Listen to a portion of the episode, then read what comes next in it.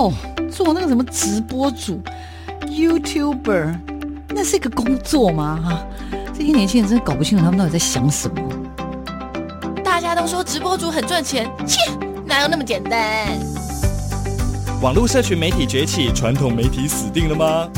直播平台真的像你想象中的色情满满？它的真实情况到底如何呢？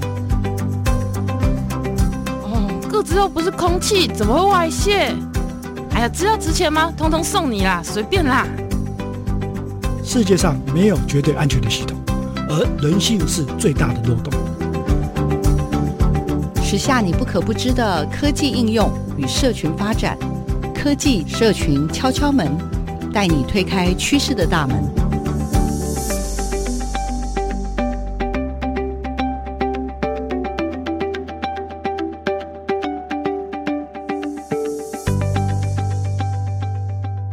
收听每个礼拜六的上午十点到十一点的科技社群敲敲门，我是主持人小黄老师。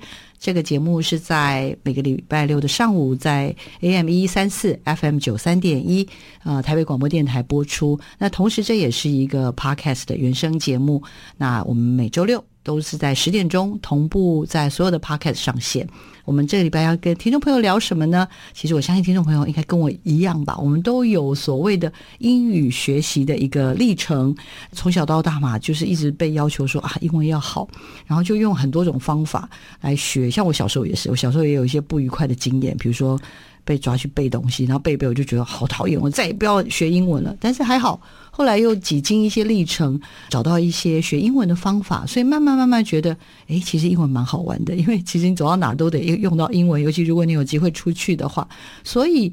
英语的学习是不是有机会来用不同的方式去学？那当然，另外，因为我们是谈科技、谈社群，我们前几个礼拜都谈了，真的还蛮多科技方面的发展。那我们社群的这个部分呢，呃，我们之前也找过直播主啊，然后也找过一些经营频道的伙伴。那今天的这位呢，我其实自己也蛮开心的，因为在多年前呢，我们两个是有一种比较特别的。关系师 生缘分 对，OK。但是其实应该是说，小王老师带了还蛮多同学啊。那后来有机会都慢慢慢慢的走上了影视媒体的不归路，呃，影视创作的这条路。但是呢，大家经营的平台不同，有的人可能就到媒体去工作，到电视台或者到广播电台工作。但是也有同学。呃，选择创业，或者是所谓的成为所谓的自媒体的创作者这样子的一个角色。那我们今天的这位呢，他蛮特别的，因为我们今天特别从仓库里找来了一位美女，好吗？她称她自己叫做仓库里的女人。OK，我们邀请的是 Claire，本名是。王延竹是好了，自我介绍一下好了啦。Hello，大家好，我是仓库的女人，我是 Claire，我是一个自媒体的创作者。那过去呢，我在我以前曾经服务的单位，一个没有人知道的仓库里面呢，开始在里面教英文，然后就用非常短的方式，教了差不多超过一百集的英文教学内容。哇哦！后来仓库里吗？对，就在一个密不通风、非常幽暗的地方。然后一开始真的只有手机，就是什么收音设备啊。啊，什么打光全部都没有，而且一开始我拍的时候我还有一点紧张，所以我根本不想要让我自己入镜。我拿了一个白板，白板干嘛？就是写单字在上面，然后我就拿手机录那个白板的单字而已。呃，我是我是这样走过来，后来才渐渐走入了镜头里面，然后开始。做一些不同的企划，然后用一些比较好玩的方式让大家去接触英文，再让大家对英文产生一种有趣的感觉。没错，像我自己看你的不管是频道或相关的内容，我就会觉得，哎，光是这个名字其实就蛮吸引人。仓库对的女人，对，因为大家其实对英文不感兴趣，可是对我的名字很感兴趣，每个人都会说。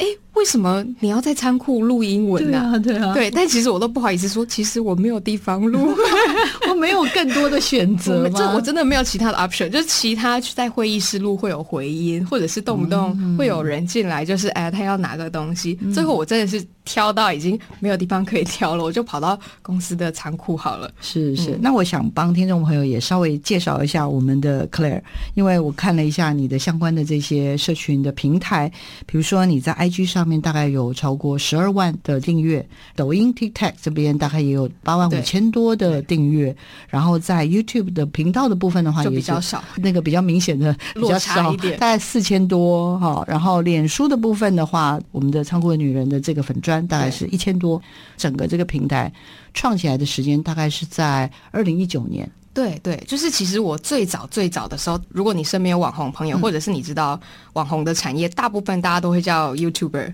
大家都会从 YouTube 先起来。但是我比较特别，是我先从 Instagram 上面起来的，而且我是算蛮早期开始在 Instagram 上面放影片的作品，因为大家其实，在 Instagram 上面就是放漂亮的美食图啊，然后风景照，但是我选择的方式是我用影片的方式去放，所以后来我想说，既然都是一个低于五分钟的短影片，然后那时候 IGTV 也正在推行有一个功能嘛，那我想说，既然我都已经拍了这么短的影片，那我就直接放在 TikTok 上面去。一开始你设定要在仓库里面录关于英语教学的内容的这个部分的话，你是？一开头就把自己设定在你要放在社群媒体，而且不放在一般现在我们比较熟知的 YouTube 或者是 Facebook。我没有限制，所以一开头我是只是想要放在 Instagram 上面而已，嗯、我没有想太多。但是那时候为什么要做这个影片呢？嗯、其实也不是说我多想做老师，我只是觉得，我只是觉得上班好有一点无聊，我想要做一个小小的实验。因为我本来之前就一直在英文教学杂志做编辑，那已经发展到一个瓶颈，因为出版业就有一点辛苦。对，嗯、然后后来我们就一直想说要做数位转型，数位转型，但是我就觉得每次就是空喊口号，我不如就真的去或者开会，然后写很多的对策略，策略然后 budget 一直过不了，然后跟工程师讨论，我我觉得都没有结果，就我就是一个喜欢从零走到一的人，我就是一个 maker 嘛，我就是想要在我手上把它做出来，嗯、所以我就想说，好，那既然我当时候我已经在商业周刊跟工商时报已经写。英文专栏的内容已经介绍一下专栏名称，因为我有看到叫做、呃、我，我在二零一三年的时候，就是我刚毕业那一年。很幸运的进去了我原本那家公司，他就给我机会写专栏文章，然后他主要是在商周跟工商时报是写跟英文学习相关的专栏，一个是戒掉烂英文，一个是世界从这里起飞这种专栏的名称。嗯、那主要就是用很小的一版，然后写很简短的英文教学内容。那所以我从毕业那一年开始，我就陆陆续续一直开始写这些文章，所以。这也是成为我后续在企划的时候，我有一个很大的 database 可以做。嗯嗯，我会询问你从，比如说二零一九年开始从 IG。这个部分我大概可以理解，因为其实后来年轻人基本上都从脸书上逃逃离，也是 逃离潮，因为爸妈或长辈都在上面，每天都是看到爸妈在上面批改作文。我比较怕是因为他们都会在下面留言说啊你好棒哦，或什么加油什么那一类，然后然后就我每次都拜托我家人说，请你不要在下面留言了，因为你造成人家的困扰。但他就说没有啊，我只是告诉他说我很关心他，所以简单来说，年轻人就到了另外的平台。对，但是我蛮好奇，为什么你会选抖音啊？我觉得有时候我的心情就是我想要走一条比较少人去的路，又是零到一的概念。对，就是太多人去的地方，我就是几乎不想去。YouTube 太多人了，哦，Facebook 太多人，而且那个 Fan Page 已经整个已经 decline 很严重了，所以我会想说，既然 Instagram 现在正火红，我就试一下。嗯然后那时候正好 TikTok 他们的官方也有曾经发一封信给那时候我服务的单位，然后那时候我就问了一轮同事说，你要不要做？要不要做？要不要做？没有半个人要做。嗯、我那时候就觉得哇塞，太棒了吧，很自恋吧？我就觉得哇塞，太应该是你那个广电魂，又不小心被燃起来。然后我就觉得，对，我知道，我有耳闻 TikTok 的粉丝群众呢，年纪都比较小，里面是一个有一点像。枪林弹雨的感觉，有点像这个一个野生丛林的感觉，比 YouTube 还是比 Instagram 还要更写实一点。大家的反应都非常的直接，但我当下我想说，全部我公司单位的同事没有一个人要做，而且是官方已经直接发了一封 email 问你们要不要做，几乎那个敲门砖已经打开了，人家都邀请你，你干嘛不去呢？后来我就想说，好啊，那。你们都不做，我就自己来做。所以我上面我就是直接就是一全部都是放我个人的作品哦。所以那个时候等于是他来邀请单位，但是单位大家还在观望。对，对，就放了一阵子之后，我就想说好，那都没有人以公司的名义回应他。我想说好，那公司都没有人要做，那我就自己偷偷先注册一个我自己本人的。结果最后官方也是发现我。发现我说，哎、欸，我们之前有发 email 到你们公司去，然后你们公司没有做，可是你却开始做，我就说，哦，对，因为我觉得我想做。是是，那我很好奇，因为从一九年，然后到目前我看到的数字，因为你已经后来大概到八万左右，八万以上。那我比较好奇的就是你所说的零到一，也就是从零到一千或者零到一万、零到五万的那种心情，可以稍微分享一下。我觉得这件事情实在太有趣了。我一开始放的时候。其实，在仓库拍，我觉得其实有一点丢脸，因为所有的 YouTuber、所有的美妆博主、所有热，大家会说 UP 主，就是有很多说法，他们都是漂漂亮亮的背景，非常虚化的背景，有各种漂亮的场景跟收音设备。可是我什么都没有，我那时候觉得好丢脸哦。可是我想说，都已经拍了，我就放吧。但是我当时候的心情是有一点怕怕的，觉得。会不会被笑？后来我发现，哎，没有啊，因为根本没有人看你，就是你不用把自己放得太重要，因为一开始根本就是你放了十几只，那个 view 数就是三五，真的是三个 view，然后五十十五这样子。你说一开头你放上去的前十几二十只吗？对对，全部就是几乎是趋近于零的那个 view 数，没有人理你。那你多久发一只哦？还是你一天发好几发？啊，我那时候是有规定自己一个。Weekly 的 basis 一个礼拜会发两支哦，就一个礼拜躲在仓库两次，对，对对，然后发了两支。那这两支的长度，因为抖音的长度比较短吧？当时候有点尴尬，是抖音一开始它只能放十五秒。Maximum 就只能放十五秒，我有记得。所以，因为我的开头我有一个 slogan 是“生命中快乐都在不如创造”。我是仓库的女人，我是 Claire。你看看这个已经几秒钟了。当我要开始讲说我今天要来教被动语态的时候，十五秒就结束了。后来我那时候一开始在 Instagram 上面发的时候，我有自己的一一个前面的 slogan，大家会记得我。到 TikTok 的时候，我发现哎、欸、不行哎、欸。我连讲出一个主题就没有，才发现哦，我要去根据这个社群去做调整，然后我又在剪的时候，我又在剪两版，嗯，这是我另外额外做的梦。啊，sorry，不小心我竟然对 让我的抖音打开，我想要来看一下你的抖音的状态。对对对对对，所以到目前为止，你的抖音大概发的集数大概有多少？我觉得实在太好奇了。呃 呃，我二零二零年我发的 TikTok 的抖音好像有到两百多部，还是到底什么时候？大概发到第几支？突然间有流量？大概发到第三十几支的时候，三十几支，对，我才已经经过了半年喽。因为你一个礼拜发两支嘛，对对对对，这一个月搞不好才发个八支、十支不到，所以已经超过半年了。有一天突然那个。在假日的时候，我就打开手机，发现哇，我那个通知一直有红点点，然后每次都是九九加九九加，或者是九九九加，然后才发现，哎呦，过了这个周末，这是直接从零到这样子。对对对，就是因为我觉得现在的 TikTok 它的有一个演算法是优于 YouTube 跟 Instagram，是他们的流量值是公平的，它不会因为你是大号还是小号不分给你流量，就是每个人有一样的。被看见的机会，只要你是被喜欢的，观看的点击次数或 like 次数是比较多的，他就会把你放到下一个流量池。如果这个表现的不错，再把你放到下一个，比如说先从五十 K 再放到。一百 K 再放到两百五十 K 的流量池，出现专有名词了。什么叫五十 K？然后一百 K，那个 K 指的是 K 是代表就是一千，他会先把你对。如果你发出一个作品之后，在 TikTok 上面，他们会先把你放到，比如说放到一个一千人会触及到的一个池子里面。等到发现哎，这一千人里面效果不错，效果不错，他就会把你往前推，推到比如说两千，再推到五千，五千再可能往上跳就一万、两万，然后最后你会发现 TikTok 有很多影片是。好几百万，对，没错。所以我觉得 TikTok 它的有趣是它的演算法是相对创作的人来说是比较公平的。嗯，对，我懂。那我我蛮好奇的是说，在那一天，然后你发现突然间九九加，然后开始，应该是那一天的订阅应该就开始，就是突然多了两三百、两三百、两三百，每一天，对对，因为你只要流量起来了，它后续有一个。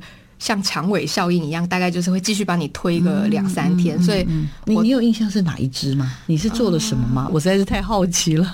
我只知道那时候是一个周末，嗯，但是我放的时候可能是周间，嗯、所以突然之间我只是无聊在看，然后才发现怎么会这么多人，我才发现，哎，有一支影片，然后那支影片就是一个非常震惊的教学影片是吗？就是一般般的震惊。因为我发现这边也看到，就是有蛮多你，你是不是除了你自己教英文之外，你也会放一些，在 TikTok 上面的挑战，或者是对嘴的搞笑的？对对对，是不是也有一些？所以不是那种搞笑的东西，它就是一般般。你每一天你的日常，对我的日常，我的工作日常，我就把我做完的东西放上去，嗯、然后。啊、哦，我知道了。我那时候教的那一支第一部红的是我发 client 跟 guest 还有 customer 的差别在哪里？就是三个顾客的单字的差别在哪里？对。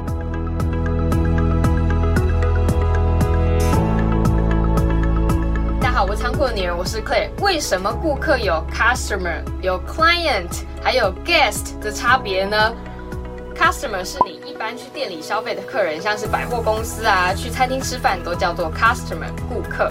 如果是 client，表示你是购买专业服务的客户，像是律师啊、会计师等等。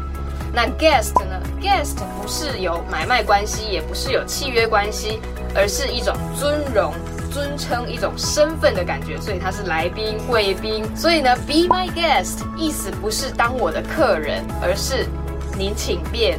请随意的意思。生活中你最喜欢当哪一种客人呢？请你告诉我为什么。我就记得那一部是节奏很明快的，嗯，然后我就从零，然后那一天就多了十 K，就是它跳的数字是很快，所以我大概过了半年之后再发几支，我就。从零就一直跳跳跳跳到两三千的粉丝，嗯，嗯，然后再三四千就一直往前走。那跨到就是所谓的十 K，应该就是一万嘛，对不对？对对对。那到了一万，比如说像到你现在到八万，对对，这个中间大概又经过了两年多嘛。那我其实非常清楚，因为我就像我三不五时，我也会有很多伙伴们，有时候我在 因为我的脸书上有很多以前的学生，嗯、或者是 IG 上，常常就会说，他又陷入到一种。焦虑或者会被归零，没错。更可怕的是会被归零，因为他被盗了。我的意思说，我很好奇耶，那这个又是怎么回事？就是大家都会说网红是爆红，但是我非常不同意这样的说法。嗯嗯、我只能说，假设如果以 TikTok 来说，我可能一开始的第一波影片有把我推出去，帮我多了一个五百基数的粉丝。嗯嗯，嗯，嗯，其实我经营两年，这两年的 TikTok。我只有八万五，其实表现不算特别优异。我只能说我是一个长跑型的选手，因为比我后面进来的人，而且是也是知识类的，他们可能已经冲到十几万、二十几万，嗯，然后甚至有些也不是知识类，就是他只是纯粹搞笑的，就有五十万的粉丝，所以。呃，我觉得我我不能说我是爆红，我只能说我是一个比较耐力型的选手。可是我觉得主要还是在你要定期的发布新的内容。是，那我刚刚询问了，就是说对于数字的那种，甚至有点小低潮吧。我其实很好奇，一定有吧？会，其实现在就是在低潮。啊、还好我们来上节目了，没事没事。现现在现在我的社群媒体又又陷入了一个 低潮，会有一个警觉心，可是。你也只能告诉自己是要把流量这件事情看淡，因为我有很多 YouTube 的朋友，他们就是。会发了一部影片，然后花了很多心思做，然后打电话来跟我哭说，他们觉得流量很差。嗯，然后我就说，是不是根本就不用那么认真，对不对？有时候反而不如那种，对对，人家在那边乱搞，或者是直接去。因为有时候，有时候我们在镜头前面那个很开心的样子，其实我们很焦虑，就是我不知道。我有看到你那个掉粉什么十二万那个 QA，对，我心里想说天哪，连掉粉都都还要，就是你懂我意思，还要强颜欢笑的说，我已经没有招了。我们刚刚聊到说从零到一嘛，然后一到八万多。那关于掉粉这件事情，哎，其实也蛮专业的，因为我所谓的专业是。就是说，一般人来说有点不理解什么叫掉粉，是就是当你没有固定去发文的时候，你的触及率会被演算法，就所有的社群平台都是这样，它不会每天都是固定像分薪水给你一样，它是看你的表现，每天会固定发一点给你。如果你更新的频率越高，你可能分到的流量会越多。但是有一阵子我真的在忙，所以我没有这么多心力在经营这些。社群的内容，所以我的粉就是噼里啪啦、噼里啪啦，一直掉，一直掉，一直掉，一直掉。然后我每天看那个掉粉的时候，我每天都在哭。什么意思叫做掉粉？我想说，可不可以让听众朋友跟我都更具体了解？对，其实我最早我的粉是到十三万。TikTok 不算真的很大掉过，但是在 Instagram 上面我有摔过一阵子，嗯，我就从十三万，然后变成十二万九。十二万八，十二万七，然后你每天都在想说，我做错什么？我做错什么？我做错什么？然后每天都在调整，每天都在调整，可是它还是继续掉，继续掉，继续掉。对，那种心情是真的，好像好像被流量绑架，就觉得天哪，我好，我明明有学过这个东西，不能，我们不要被数字控制。然后你就会觉得那个流量好像就在告诉你，你不适合做这行。哦，就就是这样。嗯，那你们有分析过吗？我说，作为一个所谓的 KOL，所谓的 Key Opinion Leader，意见领袖。到底掉粉的原因通常是什么？我蛮好奇的。我觉得可能是呃，当时候我经过改名这件事情，嗯、我有把账号的名称有改掉过，所以当时候粉丝看到可能会想说，这不是我平常追踪的，他以为他追踪错了。嗯，那另外一个很大的原因是，现在有很多机器人的账号，他会去追踪你，然后放一些情色讯息啊，放一些、嗯、呃。不恰当的什么购买连接这种的，所以其实，在 Instagram 跟 Facebook 任何的社群平台，他们都会去特别设计一个机制，是如果他觉得你这个是一个假账号，嗯，他会把你自动消除。哦、所以有时候你的账号被消除掉粉，也不见得是一件坏事情。嗯嗯嗯对，就是他有一种过滤了，他在过滤说，他会让你的互动更加真实。因为有些如果你的账号有超过百分之二十五都是假账号的话，那整个就是一个死水啊！你们的互动、哦、那个互动率就会很差。我，我要跟听众朋友报告一下，就是我看了一下你的 YouTube，因为你有蛮多的影片，嗯、然后我也有看到下面的一些留言。对，呃，应该是说我们都知道，蛮多人他有时候会稍微做一点设计嘛，就是说，呃，反正就是找好朋友啊这样互动一下。但是因为作为一个所谓的，不管是只有几千订阅或者是 IG 的这种量很大的时候，嗯、这些人其实他是真的在跟你互动，他是真的。被你的一些影影像的内容，或者你谈的一些观念，我觉得还蛮可爱的耶。我觉得是真的，这是我做自媒体最感动的地方，就是他真的会跟你互动，他记得你做过的所有事情，你在社群上分享的，你出国去玩啊，你遇遇到什么事情，等到他真的见到你的时候，他会如数家珍，好像你隔壁的同事，还是你隔壁的邻居朋友，嗯、就是你会。很讶异，是原来社群它的本质带给你的力量是这个，是你真的可以号召他做一些事情，你真的可以鼓励到他。因为有时候我也不见得都会发一些学英文的内容，可能会发一些学英文的心态啊，或者是学习任何事情的心态，然后就会有很多人。可能看了某一段之后，他会打一篇哇三五百字的留言给我，嗯、然后谢谢我之类的。而且我甚至看到，比如说你那时候有分享到，不管在你生命中的一些转折啦，甚至你在求职、离职等等这些，就是你你在做一些很重大决定的时候，你可能就是一个还蛮长版的这种所谓的告白的内容，你就看到他们下面在下面疯狂的留言，说说我真的好认同你，然后我现在正好也碰到同。样的状况，我真的是心觉得你疗愈了我，是吧？我觉得你吧，就我想说，我对，真的，这真的，我觉得这就是你的社群的温度，你社群的语言，嗯、因为不同的创作者，他们的社群的个性又不一样。就是其实你做一个创作者，你吸引到的人跟你是类似的，嗯呃，然后我有一些朋友，他可能是比较好笑的，所以他们的粉丝都会比较好笑，就是有各种的。哦所以你觉得你的粉丝是跟你一样，就属于比较正经的吗？我觉得就是表面正经，但私下蛮不正经的。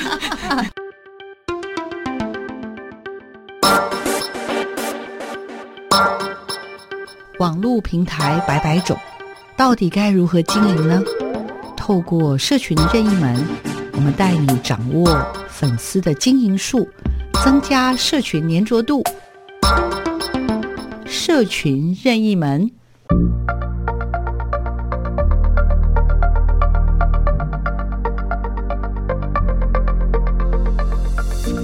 大家好，我是自媒体创作者，我是仓库人员，我是 Claire。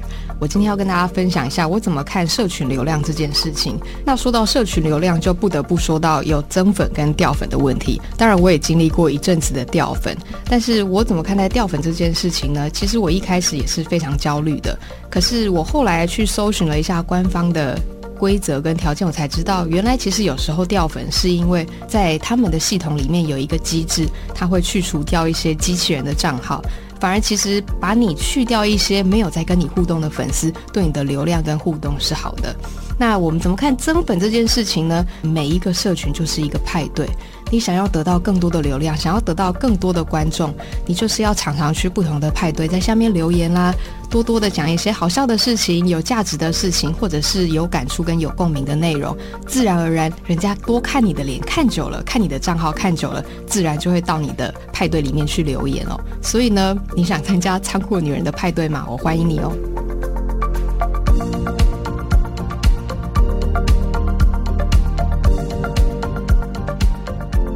接下来，我其实更想请这个 Claire，就是颜竹呢，跟我们听众朋友分享，就是真的成为一个所谓的自媒体的创作者，其实他有非常非常多的可能性。你刚刚一来，我们大家马上问你说：“哎，到底有没有赚钱？对，你你现在靠什么？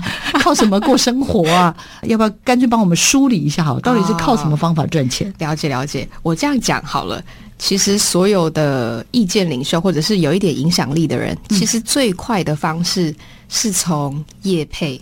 叶佩文是所有自媒体创作者的好朋友。透过这个方式，就是有厂商，比如说对你的形象非常的喜欢，或者是觉得你的 TA 很适合他们的产品，所以他会在不同的 KOL 里面呢，去选择适合他们的 TA，然后透过你的表演方式，透过你的影片，或透过你的声音表现方式。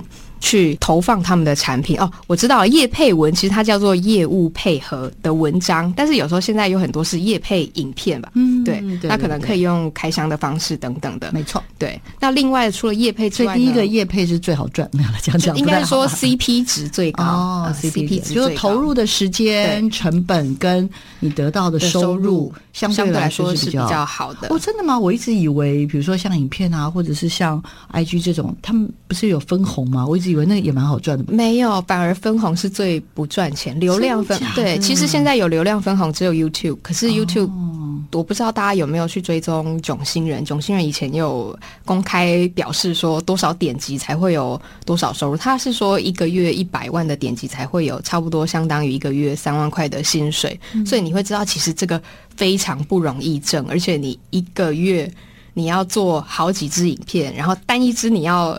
累积三十几万，甚至到一百万，我都觉得很困难了。哦、对对，所以其实我在看这件事情，我觉得叶配对。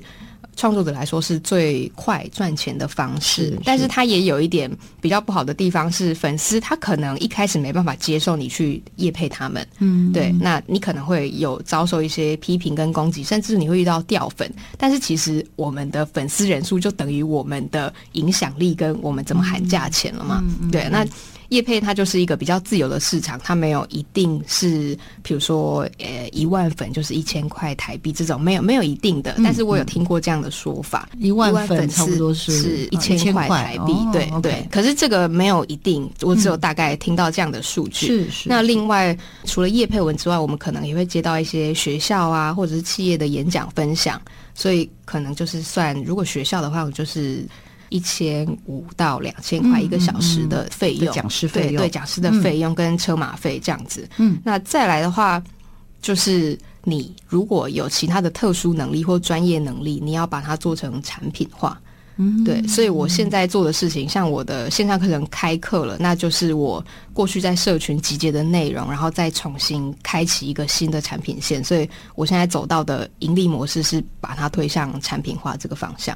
比如说以前你在呃，不管是抖音啦，或者是 IG 上面的话，嗯、就是还蛮强调的这个英英语的一些。呃，教学或分享，那这是一个专业的知识嘛？可它转换成线上课程是是要怎样啊？所以就是你可能比如说一次买老师的可能二十堂、四十堂课程嘛，是有点像健身教练那个概念嘛？它不算是，它算是一个固定时长的课程。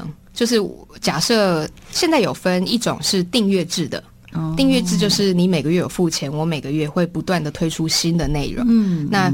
我觉得这个方式对我来说比较不适合，是因为我觉得你要做订阅制，你通常要一整个团队去经营，嗯，对，因为它是一个永无止境的马拉松的过程。但是对于我自己是比较属于艺人公司的状况的话，我比较适合是做完整的 product，就全部从第一堂课到第二十四堂课全部都做完预录好了，所以你无时无刻都可以进去看，你也不用担心说你现在买了之后往后推几个月的订阅的时间，你都不用担心，反正它就是一个买卖的交易而已，有点像账号就对了，是吗？就是你用一笔钱买一个账号，然后可以进去看二十四堂课，然后你可以随便看几次都可以，就对了。对对对对对。哦，OK OK，所以这个是。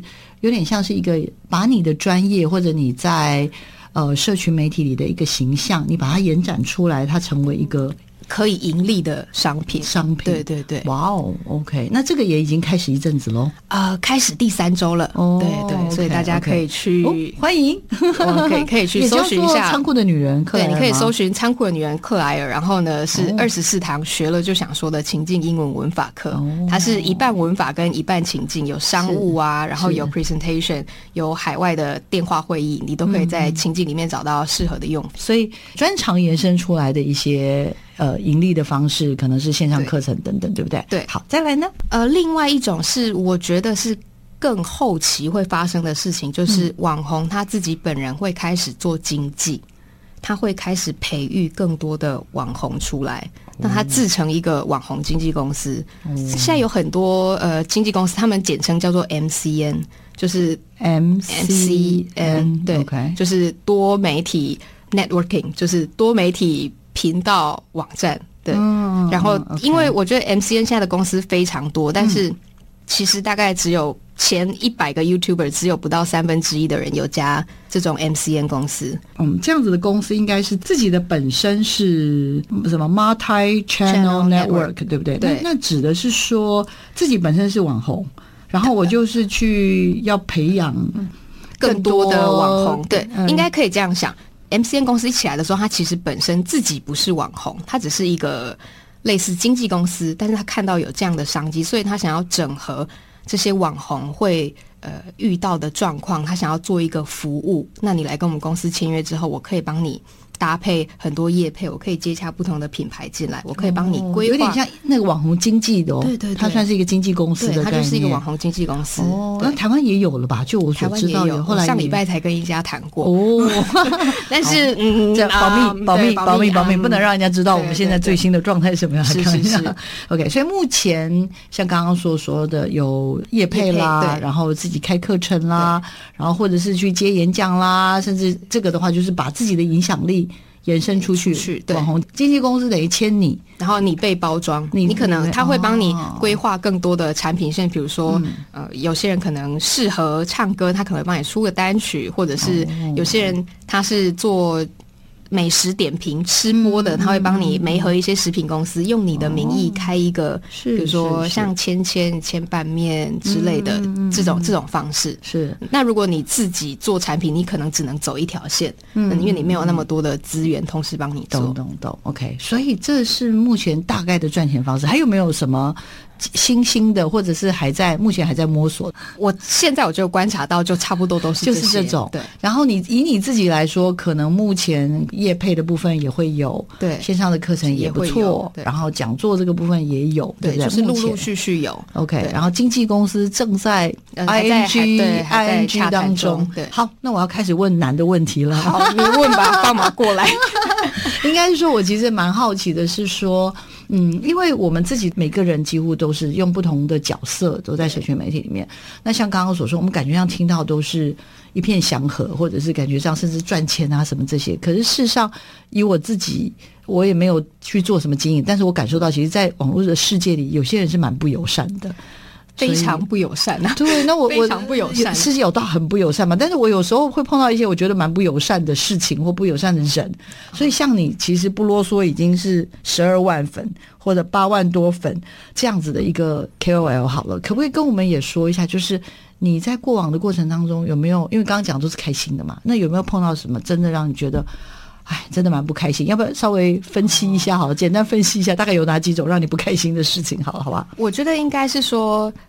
你要把你的 face 显露在这个镜头前面的时候，你会第一个一定是你的第一印象，你讲话的方式，甚至是你的外表啊。所以我一开始蛮没有办法接受是，我只是认真的、好好的做我的知识类内容，我只是散播一些知识。告诉大家我以前怎么学英文，我觉得学起来很有逻辑，我都整理好，我都觉得我是花好多时间，甚至我觉得这是可以有价的来购买的东西。但是很多网友可能就只会讲一句：“哎呦，看起来好像被车撞过。”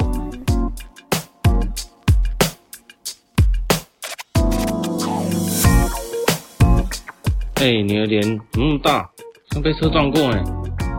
你要不要看看你的脸呢？啊，你的额头那么大，那么宽，已经可以停飞机了，你知道吗？一看就是在吃槟榔啊，让我想到恰吉耶。我朋友说你讲的很标准，但是长得太像许孝顺，所以不给爱心。嗯啊，就是这种有一点。人身攻击，对对对，其实这是人身攻击，可是这人身攻击是必经的过程。我最后发现啊，就是当你越来越多人骂你的时候，就是你比较红的时候。真的假的？就是自媒体圈，我觉得就是有新闻就总比没新闻好嘛。哦、就我宁愿有人骂我，但我也不希望发个影片都没有人评论。真的假的？就是那我的个性真的不适合。就是你中间你一定。旁边的人，我觉得会生气的是，当别人知道你在经历一些所谓的，我会把它定义叫做网络霸凌。就几乎你看到所有的 KOL，或者是你自己在喜欢的，你只要觉得他们是有一定声量的人，他们一定经历过非常非常大的。所谓的网络霸凌，虽然你会觉得那个网络霸凌可能就是无聊的、无脑的网友走过去留个言，或者是吐一吐一口口水，就这样而已。但是对真的有认真在做内容的人来说，一点点的批评，他们都很难走过去。所以后来我的想法是说啊，好啦，没关系，这就是因为这些粉丝呢，他就是嫉妒你。就是后来的心态就是换成说，他们就是现在看得到你的车尾灯，他觉得想要追过你。对，所以。当越来越多人骂你的时候，我就会告诉自己说：“赶快骂，赶快骂，把我骂红，骂得更红。哦” 我的天哪！对，就是你要你你那 EQ 也过高了吧？就是你会觉得这一行就是一个服务业，而且服务大家的身心灵。我是知识类的嘛，我服务大家的知识，我服务大家。有一天可能有个上班族上班，email 有一句话写不出来，我要服务你，免费的帮你协助你的英文问题之外呢，偶尔你感情失恋的时候会发。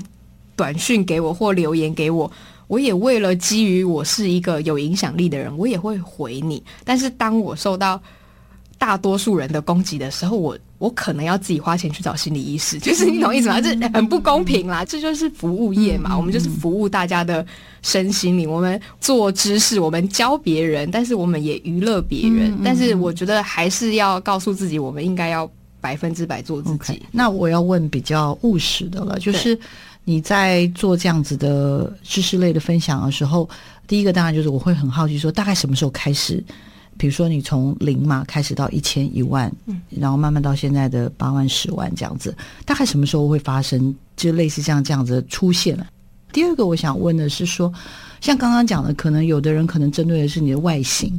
然后来做一些批评或什么，但是就我所知，甚至之前我们也访问过另外一位，他也是现在开始在做 podcast。他说有人就是会很 care，比如说你的发音，他会故意跟你说：“对，哎，你这是什么哪一式？你是英式、美式什么式？就是刁你就对了啊。呃”我觉得第一个问题是，不论你有多少粉丝，都会有人批评你的。你如果真的想要做这件事情，你要知道。被公众评论跟评价，就是你已经拥抱市场，你已经整个人像赤裸一样没穿衣服走进市场了。嗯，你必然会接受到攻击。如果你要说从什么时候开始，我觉得可能会在五千到一万那时候会有第一波。嗯，对，那可能中间会平静一下子，到两三万的时候又会再一波。就是它是一个里程碑，而且那个攻击的次数跟能量会从原本很肤浅的。呃，你的外表啊、外形啊、讲话啊、谈吐，会一直到开始有人去挑战你的专业面，开始有人去挑战说，我觉得老师这个是念短音的呃跟呃的差别，但是你还是得去接受这样的批评。我觉得如果是理性的讨论，我会自己回家检讨，真的就会回家去找资料，到底是发生什么事情。那如果只是很多人，他其实只是为了挑战你而挑战你，他只想表现出我比你更优秀。嗯嗯，对对。所以我觉得，特别是像在 TikTok 上面，TikTok 的粉丝大家都比较真性情，嗯，对，比起 你好健康，有没有对？所以讲话也就怎样，也很真性情，非常健康的心态。TikTok 就是非常的真性情，所以他们看到任何一丝丝不开心或不满意你的事情，他就会可以小到什么？我的意思是说，像刚刚讲的外形嘛、发音嘛，啊、还有吗？啊、就让你真的觉得超可恶的、最不舒服的。啊好像有点多到我已经想不起来了，真真的多。我只记得我有曾经做前一个月，我做过一个 TikTok 的挑战，然后它是一个搞笑的内容，然后我只是用他们那个挑战，他们挑战有一个非常戏剧化的音乐，然后来表现你很惊讶的内容，所以我就写了一个脚本，就是今天有人跟我说我要去看 YouTube。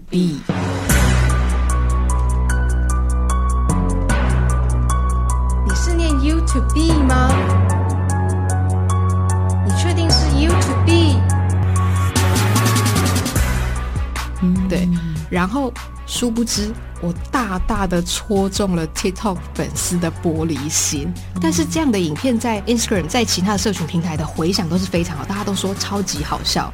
但是在 TikTok，所有人开始谩骂，就会说：“你觉得你妈妈会讲吗？你觉得你身为老师，你要这样嘲笑别人吗？”我觉得我根本不想跟你上课了，还会说你拽什么拽，翻那什么白眼。但其实你知道，你只是在演戏剧效果。最后我就觉得，哦，是我的演技太好，我是被演技耽误的英文老师。哇，你也太正向了吧！但是在一夜之间，我有超过七八百则，甚至上千则在骂我的。哇！一夜之间，所以就算你已经非常健康，一直到我现在都已经经营到现在了。还算是小小的有成绩，也经历过小小的挑战了。嗯、我都觉得我自己的心态，遇到那种风暴，特别是一面倒的风暴的时候，嗯，你也要心态很健康。就我以前会很快的、很很常去翻那些评论区，可是我现在几乎就是不看就不看。嗯、我非常吃惊，我就是你不看评论区。我不想看，跟我最近不看新闻一样的概念。就是 就是你看过了，但是你你会知道说，我就看到这里就好了。你你以前会觉得一直忍不住，一百则里面可能有九十九则称赞你，但是只要有一则说老师你这个发音不对吧，他也没讲什么，他只是说不对吧，他只是一个疑惑词，你就会一直去钻牛角尖，一直到现在会有人直接说老师，我觉得你这个是二还是二的短音，你发的不对。我现在也就是看看而已，嗯，对对，我觉得那种心情是把这些评论看得比较淡了啦。作为一个所谓的刚刚讲意见领袖 KOL 啊，或在网络上算是有影响力的人，其实常常在讨论的是叫做心理素质。对。对对，没错，我非常觉得每一家企业，如果你要录用一个员工，他有曾经做过 KOL 或者是曾经做过网红的，我真的觉得你立刻要录取他，因为他的技术能力、表现能力，甚至心理素质都非常高，而且他可以从零走到一。我觉得这种人，就像如果你去美国应征工作，他有在戏谷创业失败过，你就一定要用他。哦，是这样，也就是说他经历过的那样子的，即使是在网海当中，但是也都异于常人。是，我觉得是非常异于。强人的，我看了一下你的影音频道，就是其实你高中的时候你并不享受英文，还甚至有点非常痛苦啊，对，有点甚至有点小嫌弃的。因为我的我的高中是私立中学，我不知道该说幸运还是不幸运，我就进了英文班。那我们的资优班吗？哎，对，你可以说资优班。我们有分组，就是社会组的资优班，嗯、然后。我们的目标就是要进政大的政治系啊、法律系的那种，所以我们几乎就是每次英文考试，我们的英文就是只有满分的选项，没有满分是会被雕出来的。学测不是满级分是十五吗？老师会直接说：“我现在开始念没有满级分的人。”呃的那种压力，所以那时候哇，真的是我真的觉得我高中三年我什么都没念，我高中三年我只念英文，但是我很讨厌英文，所以后来我就完全不想选英文系，就是这样。那但是为什么后来反而你看像甚至呢，现在就是仓库女人根本就是以英文起家，然后甚至就是也是英文教育界的，不不要这样说，一颗星星了。我的意思说，这个转折又是如何？我相信听众朋友应该跟我一样非常的好奇。我觉得这个转折，在我大学大二要升大三的时候，那时候非常向往要出国读书啊。对，然后那时候我又觉得，哎，既然学校有交换学生的这种 program，那我就去参加，一定要利用，一定要善用。你知道，我从大一开始我就申请，一路申请了三年，然后一直申请到大三，我才真的有申请到一间学校。后来我才知道，为什么我大一大二一直没有申请上，是因为学校会优先让给大三大四的学生，因为大三大四要毕业了嘛。但是其实有一个小插曲，是我本来想去美国的，嗯，我想要去威斯康星的分校，结果哎没有上。我想说好，那都没上了，我所有的备审资料都做好了，那我就看到有一个香港的学校，去香港城市大学，我想说好，那。我就再试一次吧，结果哎，试了就上了，就等到去香港之后才发现，我以为英文就已经能够走遍香港，因为那时候香港还算还算是非常全英文系的环境了嘛，我就去上课，然后讲英文啊，虽然也都很通哦。结果后来才发现不对，可是同学一下课之后就开始讲广东话。我就觉得，我想跟同学问一下说，说对，或者是我也想要问说，哎，刚刚老师上课讲的那个 homework 要怎么做啊？所以老师上课是用英文？对，在香港全部都是用英文。如果老师没有用英文讲课的话，你可以告他。嗯，呃，就是他们是这种全英制的，嗯，然后作业所有，反正无论你看到华人或白人的老师，就全部都是讲英文的。了解啊，呃，然后但是生活上不是。生活上，如果你是去那种百货公司，也都是可以讲英文的。嗯，可是如果你是要去附近的小摊贩买东西，你只能跟大妈讲广东话。哦，你你跟他讲说 “excuse me”，他只会说呃，你走乜嘢啊 之类的，听唔明啊，唔识讲英语啊，就是这种啊，就是这种啊。后来我才觉得说，天哪，我不能只靠英文。就是当你有一个优势的时候，你才发现不行。我到这个地区，我的优势只有半个优势，嗯、所以你只能再去补强它。我又再去学了广东话。我真的是从菜牌的第一个到第十个菜单，因为我不想要每次去 学校的餐厅我，numbers 什么什么 numbers 对，然后我就不想要永远只吃公仔面，我不想永远只吃公仔面，因为我只会讲那个，我就为了吃，你知道吗？所以最后呢，把广东话也学起来了，对，对，不啰嗦，至少三种语言对可以流转。但是你当下你会觉得哦，原来学语言就是这样一回事哦，嗯、就是你要用到你想要吃饭，所以你去学跟点餐有关的英文；是你想要跟同学打交道，哦、你要学一些俚语呀、学一些跟同学打交道。那你真的有机会，我等下下一题就要问你，就是你对于你的未来的期待或想法，我觉得你其实搞不好可以开一个广东广东话课程。没办法，我广东话太久没讲，我可能要搭一个香港人。对 啊，我觉得好酷哦！好，今天时间差不多了，但是我真的觉得问的很开心，然后不完，那对，有太多可以为大家解密之处。好，我自己啦是很开心啦，看到我们 Claire，你就慢慢走在这条路上，虽然很辛苦，不会不会，大家都辛苦，对，但是还是坚持的走在这条路上。作为一个自媒体的创作者吧，许个愿好吗？呃，我希望现在我累积出来的东西可以。让我在网络的声量更大之外，我想要渐渐把它发展成为一个比较专业的团队。那我也不希望它只是未来只是在英语教学这一块，我希望它有更多元的发展。所以我也还在。默默的摸索跟一步一步的往前当中，嗯嗯，OK。所以你的愿望是你希望发挥你现在有的一定程度的影响力，是，但是是可以去善用这个平台，对，去结合更多的伙伴，然后去做可能可以说是对教育这件事情上面可以有多一点点的着力。对对对，像是我今年暑假就要去偏乡做一个活动，嗯嗯、它是一个法兰茨的偏乡的教育活动，嗯、然后它是结合。不同领域的东西来教学科，嗯，嗯，所以它是开放给所有全台湾的大学生去投他们的企划书。你不是已经毕业大十一了吗？听说，所以我是夜师，我是英语科的老师，哦、对，我会跟他们一起进入偏乡，然后指导他们应该要怎么进行这个英语教案的部分。超棒的，对，很期待，真的走到了另外一个。我觉得更有影响力的地方是走这条自媒体的路，真的很辛苦，但是很开心，已经走到了一个阶段了啦。对对，走到一个阶梯了，继续努力，然后也能够呃，随时有机会可以再回到节目现场。然后，因为我相信，感觉上自己很坚持，但是到底在坚持什么？我相信你不断的在摸索，不断的每天都在自我挑战、自我检视，这是一件很重要的事情，得到我们满满的祝福。